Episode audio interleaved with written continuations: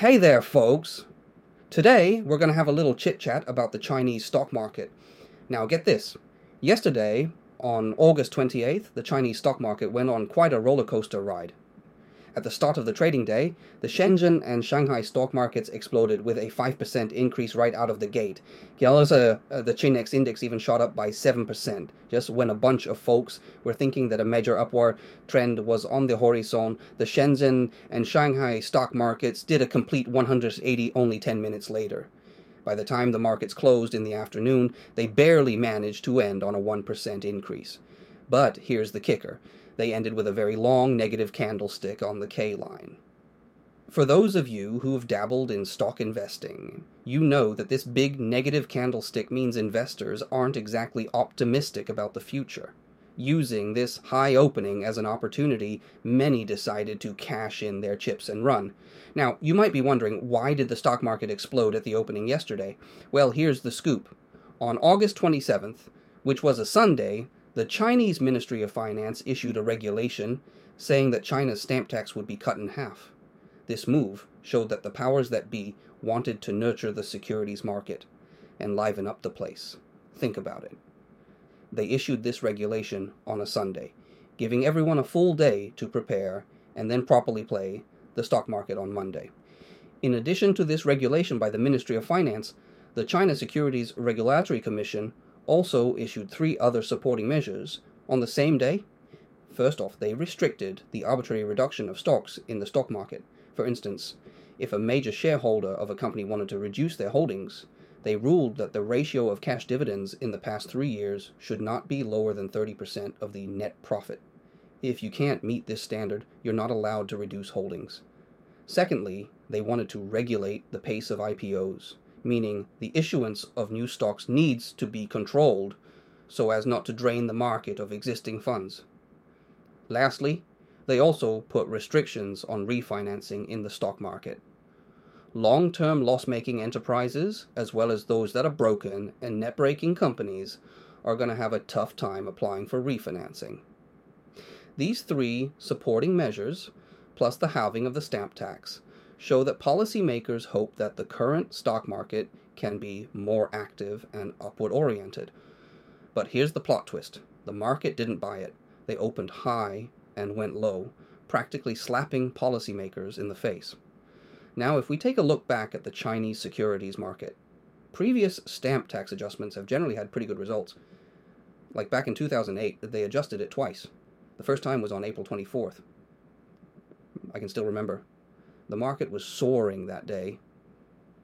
The, the final Shanghai market index ended with a 9.26% increase. Then, on September 14th of the same year, they adjusted the stamp tax to a unilateral levy.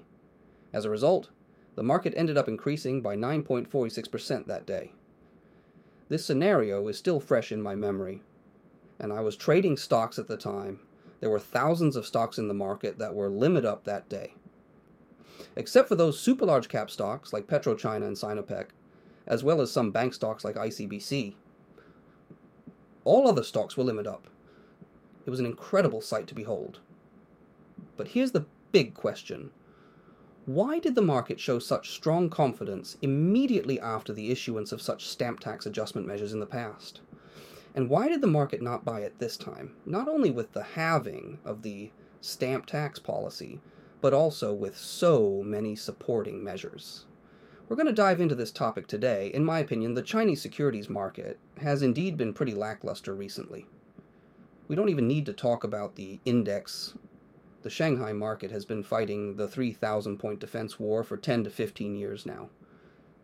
What's more important is that trading volume is very sluggish.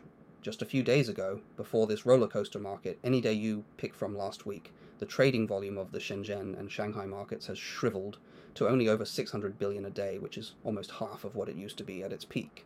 This sluggish state of the securities market has greatly affected its function, including refinancing, which is why relevant departments may want to stimulate the market with such policies, hoping to increase market activity. But in my view, these measures are like treating the symptoms rather than the root of the problem. They're not really helpful, and here's why. Think about it, the stock market is essentially a place for financing. If you limit financing, what problem are you really solving? Take a look at the US stock market. It doesn't have all these restrictions. For instance, can a loss making company finance? Absolutely. Just think about JD.com and Pinduoduo. When they first went public, they weren't making any profits. They needed continuous blood transfusion, continuous financing in the market to sustain their money burning and establish their own channels. They might burn money for five or ten years, but once they've burned enough, the company might just start making profits. Or they might burn out completely. Take innovative pharmaceutical companies, for instance. They needed a lot of money to develop new drugs when they first went public. So, what do they do when they don't have money? They finance in the market. Oh, so, you see, those innovative pharmaceutical companies in the US market Many of them have been unprofitable for many years, some for five or ten years, but the market still allows them to finance. If you don't allow loss making companies to finance, you're basically restricting the most important financing function of the stock market. What's the point of increasing market activity this way?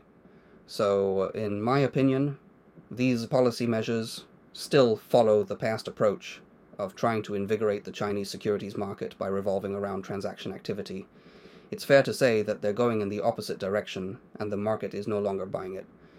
So, why has the Chinese stock market been so sluggish recently? In my view, there are two main reasons. First of all, as we all know, the stock market is a barometer of the economy. More precisely, it's a barometer of people's confidence in the operation of the economy. But if you look at the various statistical data released in the first half of this year, China's economy is surprisingly bad. For instance, from January to July this year, the average profit of Chinese industrial enterprises fell by 15.5%. Among them, state owned enterprises fell by an average of 20%, and private enterprises fell by an average of 10%. Just think about this drop. From my past experience, I haven't seen such a large decline in the numbers from the National Bureau of Statistics in many years. Moreover, there's a very important and not so good factor here last year and the year before, everyone could attribute the economic downturn to the pandemic. Because of the pandemic, the lockdowns, and the nucleic acid tests, it seemed like the economy was declining. You always need an external reason. But from January to July this year, China has lifted all pandemic control measures, but the economy still hasn't picked up. What does this mean? It means that the current economic downturn and the cliff like fall in corporate profits have nothing to do with the pandemic. There are other reasons. That's the first point. The second point is that the real estate market is now adding fuel to the fire.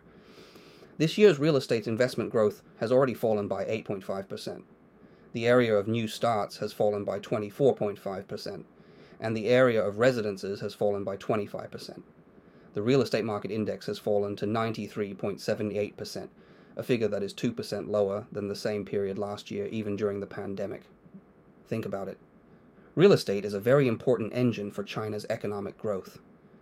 So, this sharp decline in real estate, the appearance of these problems after breaking away from the pandemic, has a huge impact on the overall economy. Everyone knows that Evergrande has been defaulting recently, and even the Country Garden Group is now defaulting. Of course, this has to do with the fact that the Evergrande Group got money and messed around. More importantly, the entire real estate industry is a high leverage industry. It depends on the long term and continuous healthy development of real estate enterprises. Once the market expectations change, but the high leverage characteristics of real estate are very likely to cause many companies to default.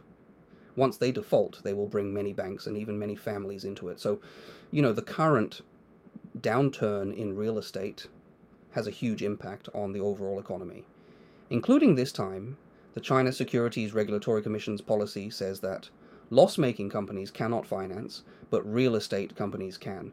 It shows that the government is now very anxious about the downturn in real estate. This is the first aspect. The second aspect is that the amount of fixed asset investment has now fallen to 3.4% from January to July, a decrease of 2.2 percentage points compared to the same period last year. Why is the investment in fixed assets still falling after the pandemic. Year on year decrease of 5.49%. This is even scarier. this single month figure is the lowest I've seen in nearly 20 years. Because China has always been seen as the world's factory and the most worthwhile place for global investment, a place where foreign capital flocks. But now, foreign capital is starting to stop investing in China. The fourth point, a very important driving force for the economic upturn cycle, is that China puts friendly relations with the United States at the top of its priorities in its foreign affairs. In fact, Deng Xiaoping once said that countries that have good relations with the United States generally have good economies, but countries that don't have good relations with the United States have very poor economies. This is an empirical summary and generalization by Deng Xiaoping. Now, Liu Meng Xiong is talking about it he said that having a good relationship with the United States is actually a very important reason for China's economic development in the past. He said, Mao Zedong and Zhou Enlai also said that there should be reason, benefit, and propriety in diplomacy, and there are no small matters in diplomacy. But now, what? Promoting Wolf Warrior, diplomacy, Sino US relations have fallen to the worst state since the establishment of diplomatic relations between China and the US in 1972. The Belt and Road Initiative is a big money thrower. It can only waste the people's grease of the Chinese people, and it has not exchanged real allies. Personally, I think this article is quite important. First of all, Singapore's Lianhe Zaobao itself is quite pro Chinese Communist Party many people regard it as the main platform for the Chinese Communist Party's external propaganda overseas. Secondly, Liu Meng Xiong is actually a member of the establishment in Hong Kong in the past, but the article he wrote also directly pointed out the problems in China's economy now. The core of this problem is that, on the surface, the economy is constantly declining and various problems are emerging in the economy. But the real solution to the economic problem is not in the economy, but in politics. That means what? That means that these past allies of the Chinese Communist Party and the establishment in Hong Kong are gradually distancing themselves from the current regime in Beijing. In the final analysis, I once talked about a point of view, that is, a regime like the Chinese Communist Party, no matter how much it messes around, it still hopes that the economy can do well. Because if the economy does not do well, everything will be zero for them. Whether you are militarizing or wrestling with the United States in the international community. Therefore, it is also a relatively important challenge for them if the economy does not do well. At a meeting of the Political Bureau on July 24th this year, chaired by Xi Jinping, the adjustment of the stamp tax this time was actually a pre plan decided at the meeting of the Political Bureau. During this meeting of the Political Bureau, I looked at the report. Xi Jinping delivered a speech. The core of this speech is still to promote domestic demand, stimulate domestic demand, increase people's income, and then promote the development of China's economy. But, to be honest, China's economy has a few carriages in the past investment, foreign trade, and domestic demand. How can you develop with just domestic demand? If your foreign trade is not working, if your investment is not working, it is actually impossible to drive the development of China's economy with such a large volume by relying solely on domestic capital. That is to say, China's decision makers still have not found the pulse of the current economic problems. Yesterday, the famous sycophant man Hu Xijin also published an article on Twitter. He was worried why did he introduce such a stimulus economic measure, but the economy did not react. Everyone knows that Hu Xijin has also been trading stocks recently. He took 100,000 yuan into the Chinese stock market. I guess he might have lost it too, so he is very anxious. He very subtly said a few points. He analyzed it. He said the first point, political correctness, is actually caused by the use of politics to replace the economy. It caused many companies to be afraid. This is the first point. The second point, he said the government's power is too great the administrative power is too great, the city is closed, or the company can be fined at will and collected. During the pandemic, you can limit personal freedom at every turn, and you can directly order a company's behavior with a piece of paper, asking it to do this or that. The third aspect, he said, populism is prevalent. he said that there is now a call on the internet for private enterprises to fight and kill. Governments at all levels are full of various compromises and concessions to populism and have not created a very good environment for entrepreneurs. The fourth aspect, he said, is bureaucracy. Actually, I don't think bureaucracy is very important. Um, the most important of these three points, can you see it?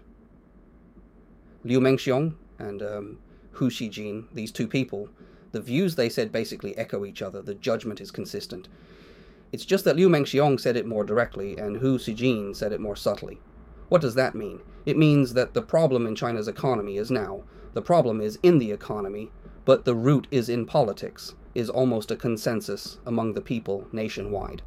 But it's a pity that our decision makers are still treating the symptoms rather than the root cause.